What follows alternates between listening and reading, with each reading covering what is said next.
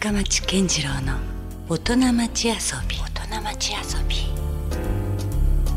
さあえ今週遊びに来ていただいているのは日本画家で絵本作家の吉澤美香さんです。よろしくお願いします。よろしくお願いいたします。初めましてですね。はいそうですね。ありがとうございます、楽しみに参りましたまあ日本画家で絵本作家ということで先ほどね、はい。番組が始まる前にはい。ちょっと軽く打ち合わせさせていただいてたら、はい。まあ絵本がいろいろあるある。ねもうはい。10冊以上ぐらいあるんでしょ今まで、はいそうですね。関わった絵本が。いろいろ結構書かさせていただきました。はい。なるほど。はい。絵本作家というのは今回もしかしたらゲストとしては初めてあ。になるのかな？初めてであそうでいらっしゃいますか、あのアーティストとかね画家っていうかそういう方はもちろん今まではい。いらっしゃったんですけども、はい。あまりでももしかして間違えてたらいかんね。あのなんとなく初めてのような気はしてるんですけれども。それは光栄です。ありがとうございます、だからまずはその吉澤さんのそのはいベースとなっている画家、はい。絵本作家でどういうことをされているのかとはい。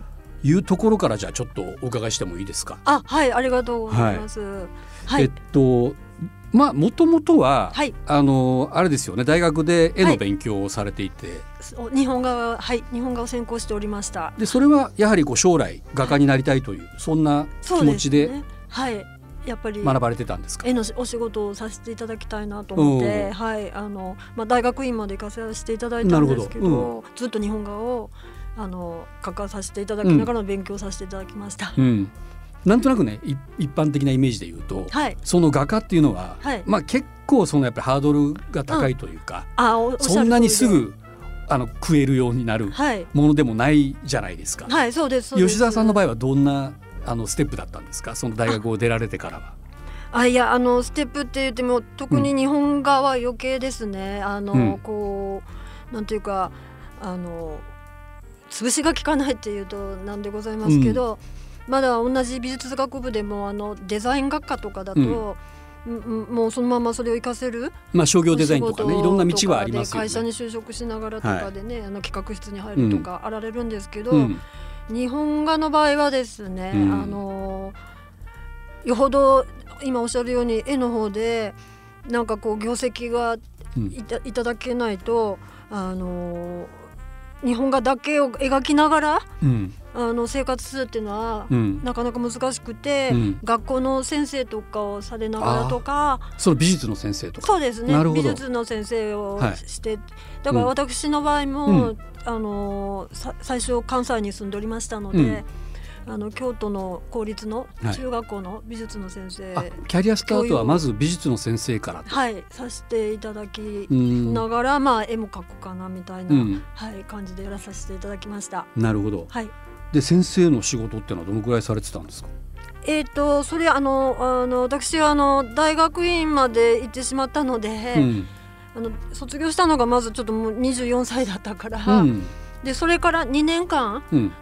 あのさせていただいたんですけど、はいその後もちょっと結婚しましたので、ああなるほど。はいはい、一旦家庭に入られるみたいな。そうそうですね。それでだからもうちょっとその2年間で教諭の仕事は辞めてたただうんあの結婚してからはあの朝日カルチャーとか、うん読売アカデミーとかの日本画教室とかのありますよねうんそういうのをいろいろ掛け持ちではい。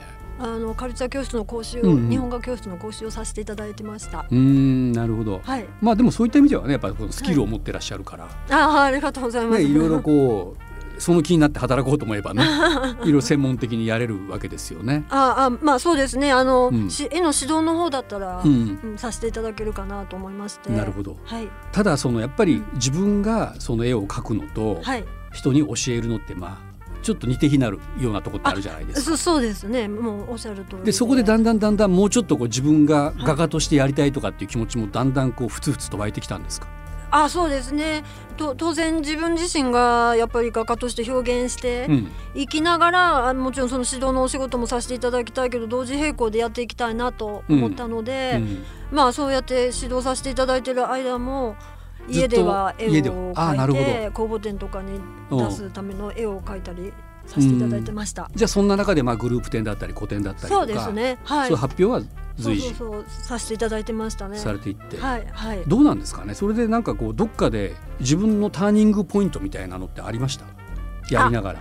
あのターニングポイントとしてはですね、うん。あのまあ、結婚して子供が生まれるまでは、うん。そういう今の申し上げたような状況でさせていただいてたんですけど、うんちょっと子供ができたらやっぱりちょっと子育てに忙しくなって、で日本画そのものはちょっと描くのも場所も取るし、うん。あのもものすごく大きな公募展とかに出そうと思ったら150号の絵を描かないといけないのではい。ば場所も取るし時間も取るし、うん。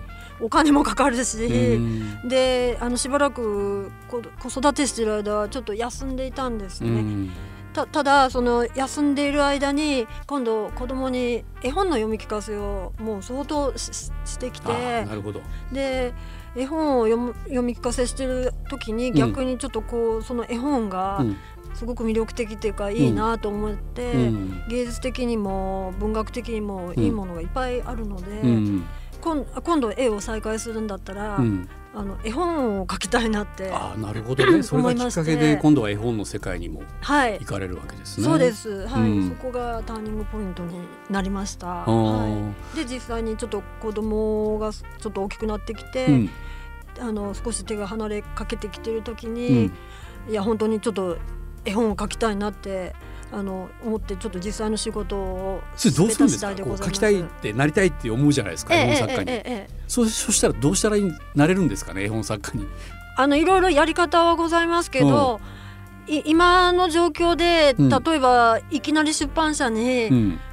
あの持って行っても、うん。なかなかこう見ていただけないというかやっぱり相当厳しいいやたくさんいらっしゃるでしょうしね、あもそれこそそういうプレゼンはい。される方もはい。ね。そうですね、うん。それであの一つの手としては、手ってちょっと変な言い方ですけれど。いや全然ちょっといや単純にちょっとね素人ながらどんな風になるんだろうとか思って興味がああるところでもあるので。の絵本塾とか、はあのあちこちで、うん。結構開いていらっしゃるのでそうん。の絵本作家さんとして活躍されてる方が、えあの絵本の塾。あ絵本塾。を結構あちこちでやってらっしゃるあようででその絵本作家さんがそれを開いてらっしゃったりするので、うんだからあの要するにその絵本作家さんはその編集者とかとつながりがいっぱいあられるので、活躍されてるいらっしゃればいらっしゃるほど、はい。当然つながりあられるから、うん。でその絵本塾でこう学ばせていただきながら、うんあのそういう編集者の人を紹介してもらったりとか、うんそういう形が一番着実なのかなと思って、うんちょっと私の場合はちょっと全然別な形でいういきなり入らせていただいたんで、まあそれは今一般的な、はいあ、のいわゆる道筋としてはそういうのがあるけど、そうですね。吉田さんは全然それじゃなかったんですか？そうなんです。あの私の場合はですね、うんあの今そちらの手元にある雑草という絵本あが一番最初で、ねこれがきっかけでございましたけど、はい。あのこれが第一冊目だったはいんですか。、そそうなんです。なるほどはいで、あのそれの原文をですね、うんあのロワルド・ホフマン先生というなんかノーベル賞科学者が何か書かれてるはい、あの原作が。そうなんです。その先生、あのちょっとホロコーストを経験されていて、あはい。幼少期にですね、うんあのナチスの迫害に遭われて、うんであおお父様とか親族の方皆さん殺されてしまったんですけど、うん。ご本人はアンネ・フランクさながらに、うん。あのウクライナ人の人にかくまってもらって屋根裏部屋で1年半隠れてお母様と暮らされてはでなんとか生き延びられて、うん。でその後渡米されてうん。今に至ってらっしゃるんですけど、い。その経緯から言ったらなんか平和賞かなと思ったらこれ科あそうですね。平和賞ねもらわれてもいいぐらいなんですけれど。でその中でそのまあそまあ、そのそういうだから戦争とかそういうことに対する思いが当然ものすごくあられて、うん。であのまあいつも若い人たちにですね、うん。あのちょっと手紙をよく書いてくださるんですけど、はい。手手紙を書くときに自分はそうやってすごい中をこう生き抜いて雑草のようにうん。生き抜いてきたから、うん。君たちもなんかいろんなこ困難があっても雑草のようにうん。生き抜いていきなさいっていうメッセージの手紙をよく書いてくださっていて。それ直接吉田さんにってこと？はいあのなぜかというとちょっと主人のはい。そのホフマン先生は主人の恩師であのああ繋がってたんだ、はい、ホフマン先生のもとにちょっと留学をさせていただいていたのへでえなるほど、うん。それで、うん。あのそれからそれがもう二十何年か前に留学させていただいてからのう。んもうあのつながりで、う。んずっと親しくさせていただいていて。うん。で主人があのこちらの日本の方の、まあ、福岡の海中のホテルで学会を開いた時に、うんあの招待公演で来ていただいて、うん。でその時にあの我が家に一泊だけちょっと泊まっていただいたんですね。あ。プライベートでね。プライベートで。うんうんうんでそうそこでそういうあのその時に高校生だった息子に宛てて、うん。そのお手紙をその本の後ろに載っているんですけれども、はあのそういう雑草のようであれという手手手紙を一文書いてくださったんです。いうん、だからもともとその別に絵本の原作という考え方でもなかったんですね全くなかったんです。ところが、あの私がそこでですね、うん。雑草っていう一文聞いて、あの雑草って私がちょっと日本画書いてる時によく題材にしてたものなんですが、うん。ああそれはなんかそのしあのお手紙からうん。なんかひょっとしたら絵絵本とか絵とか描けるかもしれないと思って、うん。ホフマン先生うにんお願いしてあのなんか絵本のようにうん。させていただけませんかってお願いしたら、うん。いいよって快く引き受けてくださって、うん。でもそれだったらちょっと単なる手紙じゃ絵本にならないから、うん。お話にしその手紙を元にしてうん。お話にしようって言ってくださって、うんであのな実際にご自分の思いを長崎の被爆者のおばあさんに託して、うん。長崎の被爆者のおばあさんとも雑草の好きな孫の話に仕立て上げてくださっ改めて書き直してくださったんですか、はい。じゃあ、それで、うん。それを、あのー最初はですね、うん。じゃあそれにわじゃあえ喜んで私も絵をっていう形でそれで作ってくださったお話にいっぱい原画を描いて、うん。あの最初ちょっとまああの主人の方のつながりの出版社とかうん。それこそもうほとんど持ち込み状況ですけど、うん。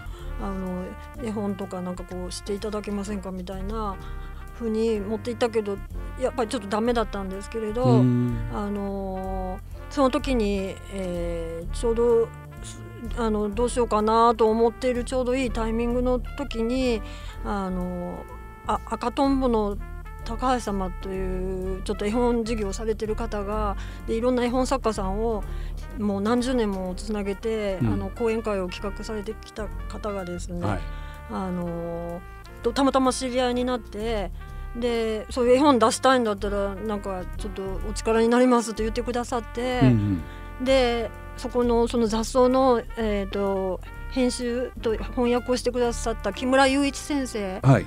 をあのちょうど木村雄一先生が九州に講演会に来られることもあったもんで、はいその時に紹介してくださったんですね。うんでこの木村雄一先生はももうやはり絵本作家なんですお大ね。御所の方で、はい、なんか名前ねよく聞かれ、はい聞きますよね。赤ちゃん絵本シリーズとか嵐の夜にああはいとかで、はい嵐の夜にあの歌舞伎にもなってそこの博多座でも公演されましたけど、はい。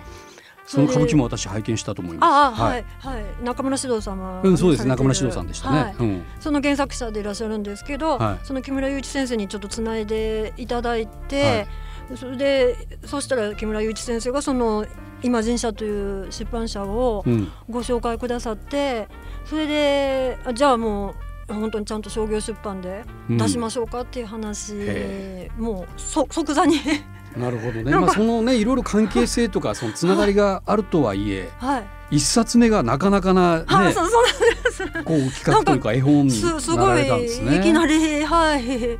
なんかうん渡りに大船っていうかもう豪華客船なんか クイーンエリザベスになニセコみたいななんか。うん、でもやっぱりそういう吉田さんの中にそういう熱い思いがあったからね実現しただってそのロアルド・ホフマンさんだけでは多分実現してないわけですもんね。はい、そそうです。そうまあた確かにそうです。でも皆様の本当にね、このご支援のおかげで いきなりこんなことになったんですけれどうん。はい。これは一冊一冊そういうエピソード聞いてたらいくら時間があっても足りない感じにはなりますけどでも面白いですねやっぱりね。はい。なんかすごく運命的なはい感じもしますが、でさああすいません、あはい、すいません。何かまだありました？あすいや、うん。なんかそそれそれ以来でちょっとあの絵のしお仕事をその後出版社様から、はあのいろいろいただいたので今に、うん、まあきっかけにはこれなってますの一冊が非常に大きくはい。影響したということなんですはい。ね。はい。まあある意味運命的にまああるいはこう必然的にはい。絵本作家になられて、はい。えーまあ現在に至るというはい。ところもあるんですが、はい。肩書きがねもう他にもありまして、はい。えー子ども大学はい。太宰府福岡とい。いうところでまた理事長を務めていらっしゃるとはいそうことなんでまあはい。その辺の話もここではお伺いしたいんですけどもこれまた絵本とは全然違うプロジェクトですよね。そうですね。あの違うプロジェクトではございますけど、はい。まあそのお呼びする講師の中に結構絵本作家さんもなるほど。今までつながってきた絵本作家さんもいらっしゃいますので。これはどういう経緯でその理事を務めるようになられたんですか？あのこれはですね、うん。その先ほど申し上げたそのえ最初に出版させていただいた「雑草」という絵本のうん、あの出版社様のその社長様がですね、はい。あのまず東京の方の国立に出版社があられるんですけれど、うん。あのこうんそこの国立の方で子ども大学国立というのを、うん。あの立ち上げられたんですね。うん、あのあもともとその別はい。にこの太宰府からが発祥というわけではなくて,、なくてもう一番最初はあの埼玉の方で、あの池上彰様がうん、中心になって、うん。もう十何年か続いていらっしゃるんですけどどんなし趣旨なんですか？この子ども大学趣旨はあの SDGs を基軸にしていて、はい。でまああの無償で基本的に無償であのお子様とか保護者の方にご参加いただいて、であのまあちょっと学校では学べない、うん。あのこう生きたあの、うん。お話そのいろんな方面からいろんな多岐にわたる、あのお話をいろんな講師の方にしていただくなりワークショップをしていただくなりうん。して、まあ、アクティブラーニングの方式で、はい。双方向でこうお子様とやり取りして生きた授業にこう、まあ、望んでいただいて、うん。その中で、まあ、あのお子様がこう自ご自分が何に興味があるのかなっていうのを一つこうい見つける手がかり、うん。まあ、今はこうちょっと目標を定めにくい時代でもあるので、うん。あのお子様が将来何になりたいかとか、うん。そういうことがこうまあ、きっかけだったりヒントになるような、はい、まあ、まだだからそれをまあこの中で何かきっかけをまあうん掴んでいただくことができたら、うんちょっとでもそれのなんかお役に立てたら嬉しいなということで、うんはいい、わばこう体験学習的なというかそうですね。はい。でしかも、まあ、いわゆるこう学校の授業ではない科目というかはい、そうそうですね。はい。直接その大人たちからこう子どもたちが学ぶ、はいはいそうですそうです。これ子どもってすごく、まあ、ある種概念的に漠然としてるじゃないですか、はい。何歳から何歳ぐらいまでが対象にあなるんですかこれ。い一応ですね、はいあのー目安目安としては、は小学4年から6年としているんですあが、あまあ小学校の高学年に限定されてるんですか？いやでもあのもう限あのこちらの太宰府福岡の方ではですね、限定しないで、あのーももっとご興味のあられる方がけ結構しご質問でその4年から6年の間にハマってないけど参加してもいいですかとか、うん。よくご連絡いただくのでもちろんもうぜひもしご興味あられるなら、うん。あのそういう方たちにもあの来ていただきたいし大人の方うん。が、あのお一人で来ていただいても構わないし要するにうん。年齢をもう問わないで、うん。もしご興味あられるなら、うん。あのいろんな方に来ていただけたらありがたいなと思っていて、うん。はい、なるほど。んかうんま、全くそういう垣根を全部うん。取り払った中でうん。やっていきたいというかあの教育の垣根ももう取り払って、うん。この教育格差とかそういうものも取り払った中であのこのいろんな方にご参加いただいたらというのがうん。趣旨でございます。これは運営としてはどんな感じですか？NPO 的なああれですか？それともなそうですんかまた違うねまだちょっと法人化はされてないけど、まあ、はい。いずれそういうふうにしていきたいなと思っておりまして、うん。であのーまあ完全にこれはだからあのーまあ経営の方もあのおお金はいただきませんので参加料はいただきませんので、あのクラウドファンディングとか助成金とか、うん。そういうものああるいは協賛いただくあの方々がいらっしゃったら、うん。あの名刺広告とかそういう形でちょっとご支援をいただきながらうん。やっていくということでございます。なんかねこれ、はい。これはこれで非常にこう大きなというか、はい。あの池上彰さんがまず中心にいらっしゃってはい、であれですかこうロゴもねあの黒田清太郎さんあそうがなんです。ロ手ゴもていらっしゃったり。交渉もはい黒田先生に書いていただきまねした。そしてはい、効果はなんと加藤時子さん、はい、そうそう。なかなか豪華なラインナップというか、それの要するに福岡のある種こう、まあ、支部というかはい、そういう感じなんですか？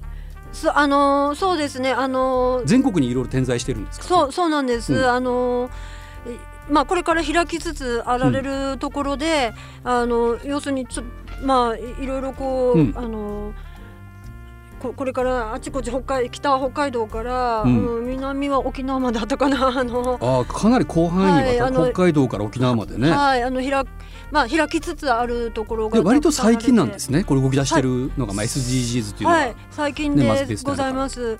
うんで、あの黒田清太郎先生とか、うん加藤時子様はうん先ほど申し上げた国あの子ども大学国立はい。の方でその出版社をもともとその理事長がされておられるから、うん。もうずずっと前からお仕事上ですごくつながられていたので、うん。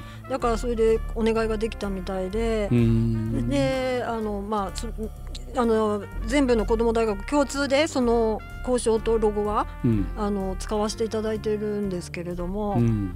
それでこれどのぐらいの規模その点あの開催されてるんですか？そのあもうえ2020年開校になってますけども、はい。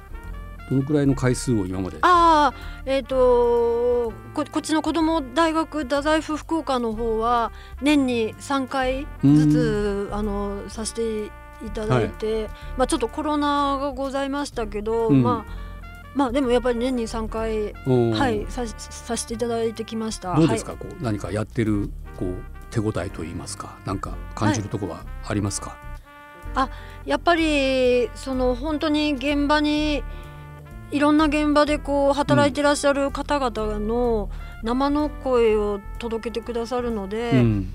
あのお子様がすごくやっぱりこう感じるっていうか、うん。あのすすごく共感される部分が多くて、うん。あの非常にまあ自分のそれをまたそのそこでこう授業を受けたうん。内容を保護者の方と一緒にですねあの聞いていただくので、うん。お家に帰ってからもまた保護者の方とも話し合ってあのしていただけたらっていうこともございますけど、うん。あのそのお母様お父様と話されながら親子でも一緒に参加するような、そうそうなんそんなんですね。はい、うん。していただいて実生活の中で、うん。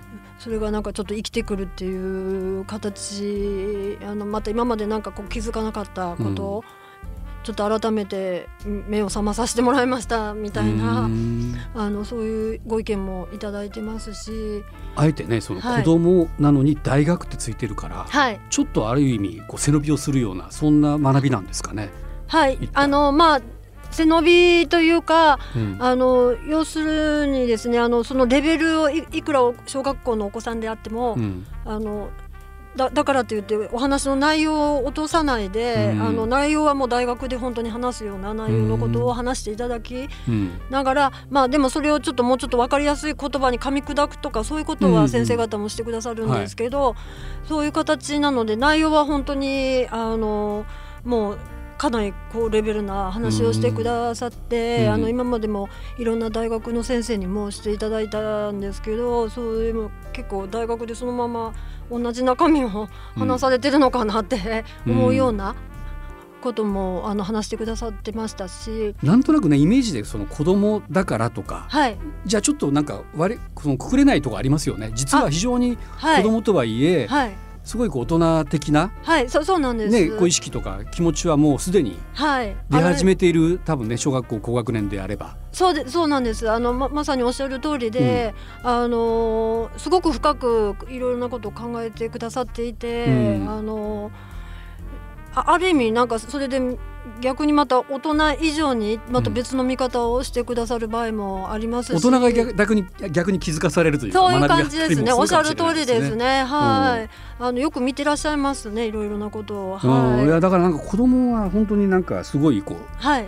侮れないっていうとあれですけど、はい。もう全然例えばこういう早い段階からはい。その社会のこととかね、はい。そうそうそうなんです。うん人間関係とかはい学んでて全然いいですよね。はい、ありがとうございます。うんそう言っていただくとすごくありがたいです。ではい何かこうもう早速近々3月19日ですか？1か月後ぐらいにまたはい、新たに開講されるとはい、そ。いううことですけどもざいます。これに関してははい、どういうことをされる予定ですか、あのーこれはあの日本経あの太宰府にあられます、うん。日本経済大学でお今度させていただく。ご縁のある大学そうですね。ですね。はいはい。あのーさせていただくことになりまして、でそちらではあのその日本経済大学様があの、ウクライナの学生様を何十人か受け入れてますお引き受けされておられますので、うん。でその学生様の何人か有志の方に、うん。あのこの授業にご参加いただきましうて、ん。であのまあおあの参加されてるお子様と、うん。あの交流していただく形にしたいんですけれど、うん。あのそれも単にそれだけではなくてうん。あのもともと、えっと、福武書店の編集長をされていた松井友様という方がいらっしゃってその方がうん。あの今フィリピンのミンダナオ島でミンダナオ島。はい、はい。ありますね。はい。子ども図書館を開設されて、はい。でミンダナオ島のあのやっぱり内戦があられて、うん。あのうん。難民になられたお子様をはあ何百人こう引き受お引き受けなられほて、どうん。その図書館が寮の機能もあられて、うん。一緒に共同生活されてるんですがう、ん。でその松井友様とそのスタッフの方も前子ども大学の講師として来ていただいたことがあるんですけれど、うん。そのその松井友様と今スタッフの方もみんなちょっとミンダナオ島の方にいらっしゃいまして、うんで Zoom でうん。当日つながっていただいて。おー。あのライブでですね、はい。向こうのミンダナオ島のお子様とこちらのウクライナの方とあとうん。こちらにいらっしゃる参加くださってるお子様方うん。に、あのこうまあ交流していただく場をちょっと作ろうかなと思っておりまして、なるほど。これはもう本当にねその、子供とか大人とか関係ないあそうですね。今世界のね非常にこう、はい。厳しい状況に置かれている人たちの、はい。その体験を学ぶ的な。そうです。あ本当にもうもう生でですね。うん。はい。あのもうその声が聞こえてくると思うので、うん。であの実際にそのウクライナの学生様には、うんあのそのまあウクライナ関係のちょっと予定としてはですね、うん。あのお写真をこうちょっと見せていただきながらはい。でこちらのあの参加者の方の方から、うん。あの質問をいろいろしていただこうと思っていてなるほどはい。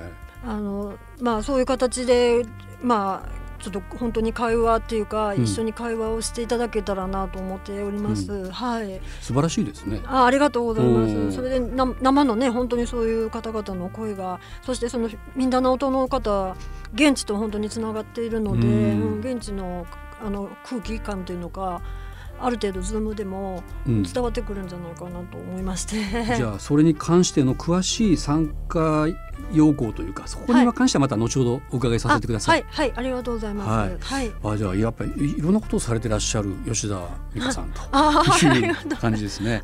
えー、その3月19日にはい開催されるはい子ども大学太宰府はい福岡はいがいよいよねあのはい1ヶ月後に控えてますけども、はいこれのはい。申し込み方っていうのはどうしたらいいですか、あの申し込みはあの子ども大学太宰府福岡としてホームページを立ち上げておりますのであなるほど。もう少ししたらですね、はい。そこにあの実際の具体的なその内容とうん。申し込みフォームあを、あはい。あのつなげますので、はい。そちらから申し込んでいただいたらと思います。あそちらに書き込んでいただいて、ということなんですね、はい、ちなみにこれはあの参加するために料金というのはあいやるんですか？一切必要なくてあのただあのその19日の日もちょっと絵本作家さんが来てくださって、うん。廃材を利用して、うん。あのおもちゃとか、うん。忍者ごっこの道具みたいなのを作るそういうワークショップもする予定なのではい。あの材料とかちょっと持ってきていただくことになるかもしれませんけれどもあそれもホームページ上にちゃんと、はい。そういうことは具体的に書かさせていただきますので、あのそご用意いただくものとしてはそういうものになると思います。なるほど、はい。じゃあ詳しくは子ども大学太宰府ですね。でホームページ、はい。まあ、検索をしていただいてということですね。はい。そこに書かさせていただきます。はい、しかもね参加無料っていうのもねありがたい。でも 定員があるんじゃないですか？え？定員。あ定員はあのいや今のところはあの定員としてその締めくくりはございませんのであのなるべくたくさんの方があそうなんですね。のはい。もしもう直前ギリギリでも結構です。あうん。場合によっては飛び込みでも、当日やっぱり行きたくなったっていう感じであもそれも対応していただける、はいはいはい、はい、来ていただけたらその方が嬉しいです。じゃあもう特に子育て真っ只中のはい、ね。ぜひぜひ来ていただけたらと思います、親子いらっしゃったらはい参加ししていただきたいということですね。そうでございます。はい、では引き続きですね吉田さん来週もまたゲストとしてはい。お迎えしますのでよろしくお願いします。はいよろしくお願い申し上げます。ありがとうございます。はい、ということで今夜のゲストは日本画家家絵本作家の吉澤美香さんでしたありがとうございましたありがとうございました。Love FM Podcast. ラブ f m のホームページではポッドキャストを配信中スマートフォンやオーディオプレイヤーを使えばいつでもどこでもラブ f m が楽しめますラブ FM.co.jp にアクセスしてくださいね Love FM Podcast.